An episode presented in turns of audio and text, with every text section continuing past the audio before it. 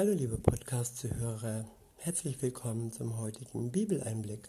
Schön, dass ihr wieder dabei seid. Heute habe ich für euch ein Kapitel aus dem ersten Johannesbrief. Es ist das Kapitel 2. Ich benutze wieder die Übersetzung Das Buch von Roland Werner. Ab Vers 1 heißt es, Meine lieben Kinder, euch schreibe ich dies alles mit dem Ziel, dass ihr keine Schuld auf euch ladet. Wenn aber jemand Schuld auf sich lädt, dann haben wir einen persönlichen Fürsprecher beim Vater, Jesus, den Messias, ihn, der durch und durch gerecht ist. Ja, wie gerne hätte ich früher einen großen Bruder gehabt, einen Fürsprecher in der Schule. Und ja, damals hatte ich niemand und musste mich alleine durchschlagen. Mehr, weniger, äh, mehr gut für weniger oder mehr weniger gut, sorry. Nun ja, auf jeden Fall ist Jesus unser Fürsprecher vor dem Vater. Und er wird für uns eintreten am Tag, am großen Gottestag, wenn er wiederkommt, zurück auf die Welt. Und er wird uns gerecht sprechen beim Gericht. Wenn wir uns zu Lebzeiten bevor er wiederkommt, für ihn entscheiden und uns wirklich von unserer Schuld jetzt schon freisprechen lassen, erlösen lassen und in Anspruch nehmen, was er für, für uns getan hat. Weiter heißt es, Jesus, den Messias, ihn, der durch und durch gerecht ist. Er selbst ist die Versöhnung für unsere Sünden aber das ist er nicht nur für unsere Schuld, sondern auch für die der gesamten Welt. Ich wiederhole, aber das ist er nicht nur für unsere Schuld, sondern auch für die gesamte Welt. Dadurch wissen wir, dass wir ihn wirklich kennen. Dadurch wissen wir, dass wir ihn wirklich kennen, wenn wir seine Anweisungen genau befolgen. Wer behauptet, ich kenne ihn und doch seine Anweisungen nicht in die Tat umsetzt, der ist ein Lügner und die Wahrheit hat keinen Raum in ihm.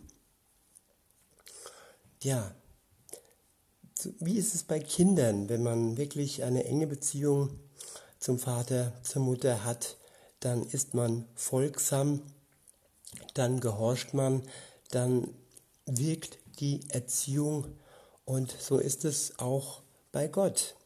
Wenn wir in einer engen Beziehung mit ihm leben, dann lassen wir uns verändern durch ihn, durch seinen Geist und dann hören wir auf sein Wort und dann tun wir auch sein Wort, das sind, dann sind wir ihm gegenüber gehorsam. Und so ist erkenntlich, dass wir mit ihm in einer Beziehung stehen. Wer aber nicht seinen Willen tut und trotzdem sagt, ja, er gehört zu Jesus, dann ist das geheuchelt und er steht am Ende der Zeit, am Tag, am großen Gottestag, als Lügner vor Gott da. Und die Wahrheit hat keinen Raum in ihm. Weiter heißt es, aber der Mensch, der seine Botschaft ernst nimmt, in dem, in dem kommt die Liebe Gottes wirklich und wahrhaftig zu ihrem Ziel. Ich wiederhole, aber der Mensch, der seine Botschaft ernst nimmt, in, de, in dem kommt die Liebe Gottes wirklich und wahrhaftig zum Ziel. Ja, wieder zurück zur Beziehung. Wenn die Beziehung intakt ist, dann geht es in der Beziehung um die Liebe. Und dann kommen wir auch zum Ziel. Dann haben wir eine wirklich gute Freundschaft, eine wirklich gute Ehe oder im Falle zu Gott eine wirklich gute ähm, Vater-Sohnschaft oder Vater-Tochterschaft. Und dann kommt auch die Liebe ans Ziel. Weiter heißt es, weil das so ist, erkennen wir, dass wir in ihm sind. Wer sagt, dass er in ihm bleibt, der muss dann auch so sein Leben führen, wie Jesus gelebt hat. Ich wiederhole, wer sagt, dass er in ihm bleibt, der muss dann auch so sein Leben führen, wie Jesus gelebt hat. Jesus ist unser Vorbild. Sein, sein Leben hier auf Erden ist praktisch ja der Weg, dem wir folgen, seinen Fußstapfen und dem, was er sagte und dem, wie er sich verhielt auf der Welt, das ist unser Maßstab als Christen. Man kann nicht nur auf dem Papier Christ sein, man kann es nur, indem man wirklich Jesus nachfolgt und seinem Beispiel folgt. Der nächste Abschnitt ist überschrieben mit Liebe, das Merkmal der Christen. Ab Vers 7 heißt es, meine lieben Freunde, ich schreibe euch hiermit keine neue, keine neue Lebensregel, sondern das ursprüngliche Gebot, das ihr schon von Anfang an habt. Und diese ursprüngliche Anweisung zum Leben ist nichts anderes als die Botschaft, die ihr gehört habt. Und dennoch wiederhole ich für euch in diesem Brief dieses neue Gebot. Es ist wahr, in ihm in ihm und, ja, sorry, es ist wahr, in ihm und entfaltet auch in euch seine Wahrheit. Die Finsternis vergeht und das wahre Licht strahlt schon auf. Ich wiederhole. Es ist wahr in ihm und, und entfaltet auch in euch seine Wahrheit. Die Finsternis vergeht und das wahre Licht strahlt schon auf. Ja, wir haben eine Botschaft von Jesus bekommen, die wahr ist. Sie ist keine Lüge und sie leuchtet, sie leuchtet auf in uns und durch uns, wie ein Licht, das aufstrahlt in der Finsternis. Und die Finsternis wird durch dieses Licht erhellt und vergeht und macht dem Licht und macht Jesus Platz. Ab Vers 9 heißt es, wenn einer behauptet, im Licht zu sein und gleichzeitig seinen Mitchristen hasst, der ist bis jetzt noch in der Gewalt der Finsternis. Ich wiederhole, wenn einer behauptet, im Licht zu sein und gleichzeitig seinen Mitchristen hasst, der ist bis jetzt noch in der Gewalt der Finsternis. Ja, Hass und Liebe passen nicht zusammen. Ich kann nicht gleichzeitig jemanden lieben und ihn hassen. Es gibt zwar diesen Ausdruck Hass, Liebe, aber in Wirklichkeit hat dieser Zustand nichts mit wahrer Liebe zu tun. Es ist ein kranker Zustand, der durch Gott geheilt werden muss. Es ist wie Licht und Dunkelheit. Es gibt den Tag und es gibt die Nacht. Aber in der Nacht ähm, ist das Licht nicht vorhanden. Und am Tag ist die Dunkelheit nicht vorhanden. Beides passt nicht zusammen. Also ist dieser Begriff Hassliebe auch wirklich nichts, was uns gut tut und was uns weiterbringt im Leben. Nur die wahre Liebe, die uns Gott schenkt und die wir dann weitergeben können, die bringt uns wirklich ans Ziel. Weiter heißt es, doch wer seinen Mitchristen liebt, der bleibt im Licht. So hat nichts in ihm Raum, was andere von Gott vertreiben könnte.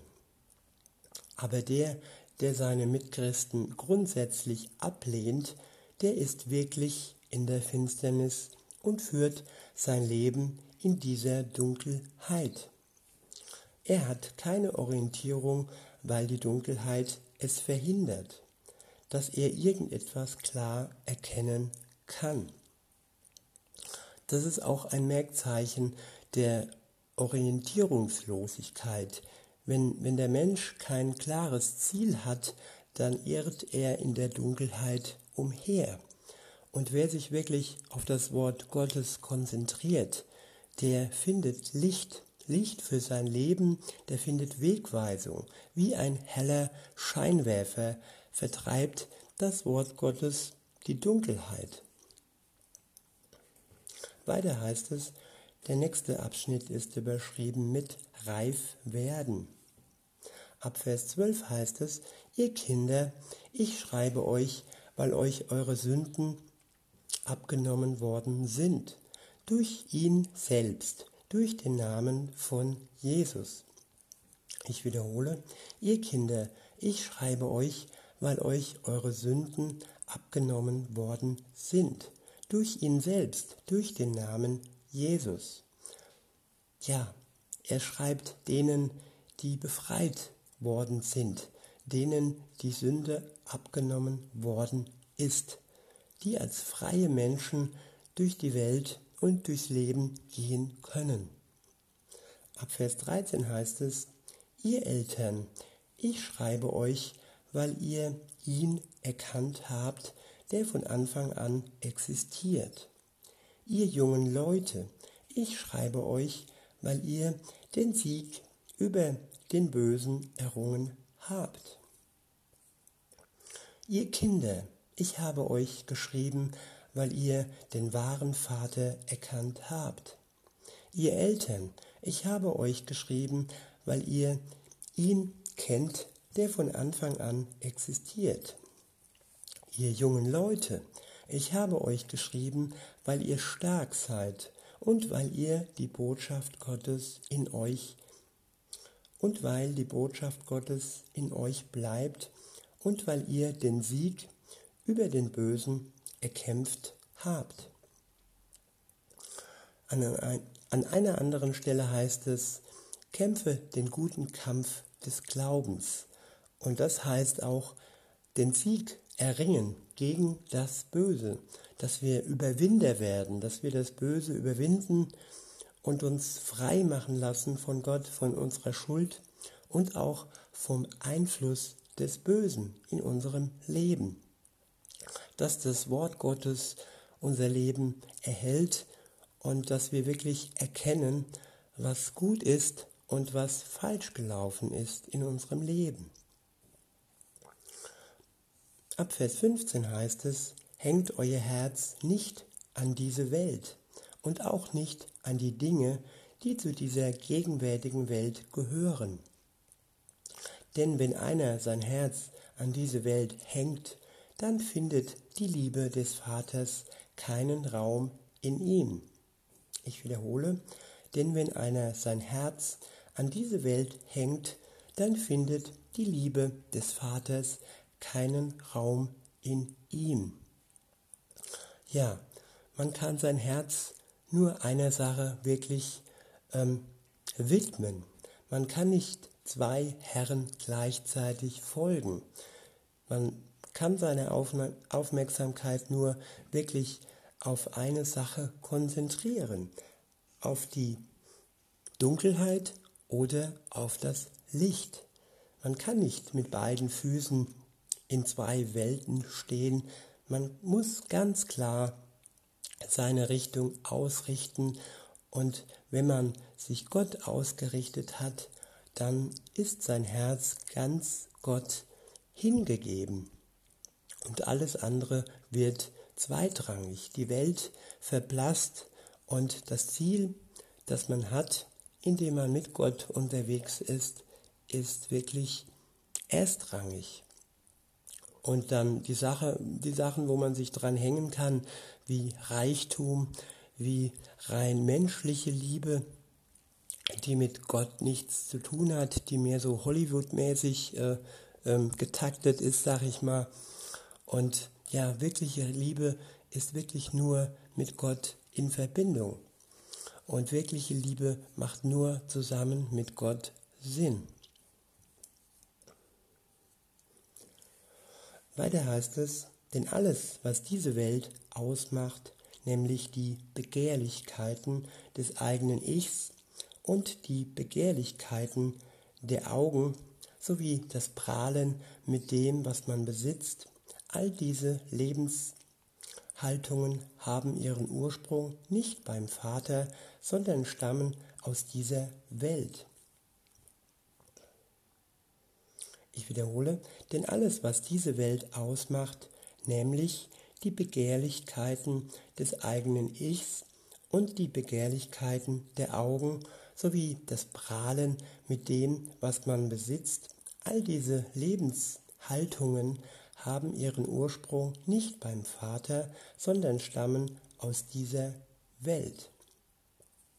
Ja, das Klammern an den Besitz und vor allem das Prahlen mit seinem Besitz hat nichts mit Gott zu tun. Es ist egoistisch und hat nur was mit Selbstliebe zu tun. Und all das, was wir begehren, ist nicht immer das, was uns auch gut tut. Es gibt viele Begehrlichkeiten, die uns von Gott wegbringen und die uns ablenken und die uns wieder zurückführen in die Dunkelheit. Insofern ist es wichtig, dass wir uns ganz fest Gott an Gott ausrichten und dass wir den Spot, des, das Licht, den Spot auf uns richten und nicht den Blick in die Dunkelheit abschweifen lassen. Weiter heißt es, doch diese Welt vergeht, genauso wie die Begehrlichkeiten, die sich in ihr findet. Ich wiederhole, doch diese Welt vergeht, genauso wie die Begehrlichkeit, die sich in ihr befindet. Ja, diese Welt ist vergänglich, sie wird komplett vergehen. Ansatzweise ist das schon zu erkennen. Viele Tierarten sterben aus. Viele Tierarten gibt es schon nicht mehr. Es gibt keine Dinosaurier mehr. Es gibt viele Arten, die sind ja schon ausgestorben. Und auch die Natur leidet und auch sie vergeht. Viele Pflanzenarten gibt es nicht mehr und der Raum für die Natur wird immer enger und die Menschen breiten sich immer mehr und mehr aus und auch die Natur vergeht. Weiter heißt es, aber der Mensch, der den Willen Gottes in die Tat umsetzt, der bleibt bis in die Ewigkeit hinein. Ich wiederhole, aber der Mensch, der den Willen Gottes in die Tat umsetzt, der bleibt bis in die Ewigkeit hinein. Ja, wenn wir uns auf Gott ausrichten, dann werden wir ähm, beständig bleiben, dann werden wir nicht vergehen. Wir werden bis in die Ewigkeit hinein existieren.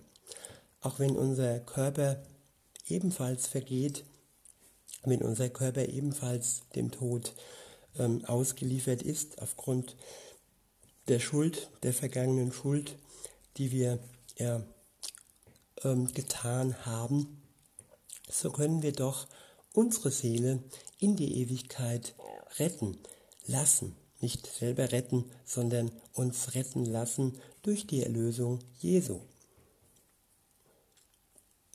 Weiter heißt es, Kinder, die letzte Zeit ist jetzt da, genauso wie ihr es gehört habt, dass der Gegenmessias kommt, so ist es auch geschehen.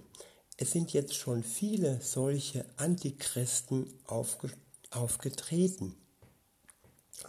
Ich wiederhole, die letzte Zeit ist jetzt da. Genauso wie ihr es gehört habt, dass der Gegenmessias kommt, so ist es auch geschehen. Es sind jetzt schon viele solche Antichristen aufgetreten. Ja, das Ende der Zeit ist da. Man kann nicht sagen, wie dieser Zeitraum, Zeitraum ähm, sich abspielt, also wie lange noch diese Endzeit ähm, sich fortsetzen wird. Zeit ist relativ. Aber dass das Ende da ist, das steht fest. Und dass es schon viele äh, Antichristen gab, Ich nehme einen, Hitler zum Beispiel, oder auch im Kommunismus gab es viele, die äh, ihr Volk einfach nicht geachtet haben und viele gab es, die das Leben verhöhnt haben, viele, die das Volk Gottes verhöhnt haben und hassen. Insofern sind es viele Antichristen, die schon aufgetreten sind. Weiter heißt es, daran können wir erkennen, dass die letzte Zeit angebrochen ist. Diese Leute stammen aus unseren eigenen Reihen. Doch in Wirklichkeit gehören sie gar nicht zu uns. Denn hätten sie wirklich zu uns gehört, dann wären sie auch bei uns geblieben. Aber es ist so, aber es ist so gekommen, damit sich ganz deutlich zeigt, dass sie nicht alle von uns kommen. Und ihr, ihr habt diese Salbung, die besondere Bevollmächtigung von Gott, dem Heiligen, empfangen. Gottes Geist. Und so wisst ihr ja alles. Ich habe euch also nicht geschrieben, weil ihr die Wahrheit nicht kennen würdet, sondern gerade weil ihr sie kennt und weil ihr wisst, dass keine irgendwie geartete Unwahrheit ihren Ursprung in der Wahrheit haben kann. Ich wiederhole nochmal den letzten Abschnitt. Schnitt. Ich habe euch also nicht geschrieben, weil ihr die Wahrheit nicht kennen würdet, sondern gerade weil ihr sie kennt und weil ihr wisst, dass keine irgendwie geartete Unwahrheit ihren Ursprung in der Wahrheit haben kann. Ja, und genau das sind ja diese Aussagen der Leute, die sagen, die Bibel wäre verfälscht. Und genau dieser Satz ähm, drückt genau das Gegenteil aus, dass es eben keine irgendwie geartete Unwahrheit, also Verfälschung oder Lüge in der Bibel geben kann. Die Bibel besteht ähm, aus reiner Wahrheit und Gott hat wirklich dafür gesorgt, dass sie eben nicht verfälscht worden ist und dass sie eben nicht mit, mit Lügen äh, übersät wurde. Und das ist ein wunderbarer, kostbarer Schatz, den wir in den Händen halten können. Weiter heißt es ab Vers 22, wer ist denn ein wirklicher Lügner, wenn nicht derjenige, der bestreitet, dass Jesus der Messias ist. Und genau das tun die Menschen. Ähm, sie bestreiten, dass Jesus der Messias ist und sie sagen gleichzeitig, dass die Bibel, dass die Bibel verfälscht ist. Und das ist das Kennzeichen derer, die Gott hassen. Genau das, so heißt es weiter, ist der Gegenmessias, der den Vater und den Sohn nicht anerkennen will. Ich wiederhole, genau das ist der Gegenmessias, der den Vater und den Sohn nicht anerkennen will. Ja, in der Bibel, im Christentum, gibt es den Vater und den Sohn. Und jeder, der beide nicht anerkennt, sondern Gott als Mysterium darstellt, als Buddha, als Wiedergeburt und, und, und. Es gibt viele unterschiedliche Ausführungen, wie man sogenannte Götter darstellt. Aber alle Religionen haben wirklich eins gemeinsam, dass sie Gott, den Vater und Gott, den Sohn, den Messias ablehnen. Und das ist das Kennzeichen des Gegen Messias. Und weiter heißt es, und jeder, der den Sohn nicht anerkennen will, hat auch den Vater nicht. Ich wiederhole, und jeder, der den Sohn nicht anerkennen will, hat auch den Vater nicht. Ja, viele haben mit dem Vater ein besseres Verhältnis als mit dem Sohn, könnte man meinen. Aber in Wirklichkeit schließt das eine das andere nicht aus. Es gehört zusammen. Es ist ein, eine Familie. Es ist ja nicht trennbar. Wer den Sohn ablehnt, der lehnt auch den Vater ab. Insofern gehört, gehört beides zusammen. Der nächste Abschnitt ist überschrieben mit das Geschenk des ewigen Lebens. Ab Vers 24 heißt es, und jetzt wieder zu euch. Das, was ihr von Anfang an gehört habt, das soll in euch bleiben.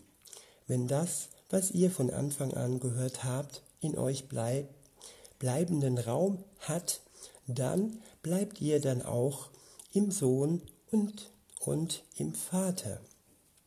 Ich wiederhole, wenn das, was ihr von Anfang an gehört habt, in euch bleibenden Raum hat, dann bleibt ihr damit auch im Sohn und im Vater. Ja, all das, was wir in der Bibel lesen und äh, erfahren, soll bleibenden, bleibenden Raum in uns bekommen. Und wenn der Raum bleibt, dann wird auch der Sohn und der Vater bei uns bleiben. Wir müssen es behüten wie ein Schatz. Wir dürfen es nicht preisgeben denen, die uns versuchen zu verwirren und die versuchen, ja, die Größe und die Bedeutung des Sohnes zu verkleinern oder zu verfälschen oder ins Gegenteil umzudrehen. Weiter heißt es, genau das ist das versprochene Geschenk. Genau das ist das versprochene Geschenk, das er selbst uns zugesprochen hat, nämlich das ewige Leben. Ich wiederhole, genau das ist das versprochene Geschenk, das er selbst uns zugesprochen hat, nämlich das ewige Leben. Ja, das größte Geschenk, das man sich vorstellen kann, ewiges Leben. Wenn man jemanden ein paar Jahre schenkt, ein paar Jahre des Glücks oder eine große Summe Geld, ja, was ist das im Vergleich zu dem ewigen Leben? Ewiges Glück, ewige Freude, ewige Liebe, ewige Nähe bei Gott. Das ist ein wunderbares Geschenk. Und wer möchte es annehmen? Dieses Geschenk kann jeder Mensch annehmen, der sich zu Jesus bekehrt und der sich von ihm, von seiner Schuld erlösen lässt. Weiter heißt es, dies habe ich euch geschrieben wegen der Leute, die versuchen, euch in die Irre zu führen. Doch ihr habt diese Salbung, die Bevollmächtigung des Gottesgeistes von ihm erhalten. Sie bleibt bei euch. Deshalb ist es nicht notwendig, dass irgendjemand euch unterrichtet. Ich wiederhole, doch ihr habt diese Salbung, diese Bevollmächtigung des Gottesgeistes von ihm erhalten. Sie bleibt bei euch. Deshalb ist es nicht notwendig, dass irgendjemand euch unterrichtet. Unser Lehrer wohnt praktisch in uns, sobald wir uns für Jesus entscheiden. Der Geist Gottes unterrichtet uns. Wir sind gesalbt, wir sind bevollmächtigt. Und niemand muss uns unterrichten. All das, was uns so verwirren kann, dass es so viele Lehrer gibt. Der eine lehrt dies, der andere lehrt das. Der eine sagt dies, der andere sagt das. Aber wir haben die Wahrheit in der Hand und wir können die Wahrheit im Herzen behalten. Und Gott alleine ist unser, unser Lehrer. Er unterrichtet uns mit reiner Wahrheit und er will uns auch nicht verwirren. Weiter heißt es, denn genau diese Bevollmächtigung unterrichtet euch in allen Dingen. Sie beinhaltet nichts als die reine Wahrheit und ist keine Täuschung. Also genauso wie er, der Geist Gottes, euch unterrichtet hat, so führt euer Leben weiterhin in der Verbundenheit mit ihm. Ja, eine Verbundenheit, die man aufrecht erhalten kann. Wie der Ehebund, wie die Ehe, die man tagtäglich pflegen kann, so kann man auch die Beziehung zu Gott tagtäglich pflegen, so dass die Verbundenheit mit ihm bleibt. Ab Vers 28 heißt es, und jetzt, ihr Kinder, bleibt in ihm. Wenn er dann sichtbar erscheint, können wir ganz unbekümmert und zuversichtlich auftreten und werden uns nicht vor ihm schämen müssen. Dann, wenn er der ganzen Welt erscheint. Wenn ihr also wisst, dass er wirklich gerecht ist, dann versteht ihr doch sicher auch, dass jeder Mensch, der in seinem Leben die Gerechtigkeit in die Tat umsetzt, in ihm, in Gott seinen Ursprung hat. Der nächste Abschnitt ist überschrieben mit Gottes Kinder. Beziehungsweise das ist das nächste Kapitel. Wir haben das Kapitel 2 somit durchgelesen und ich wünsche euch noch einen schönen Tag und sag bis denne.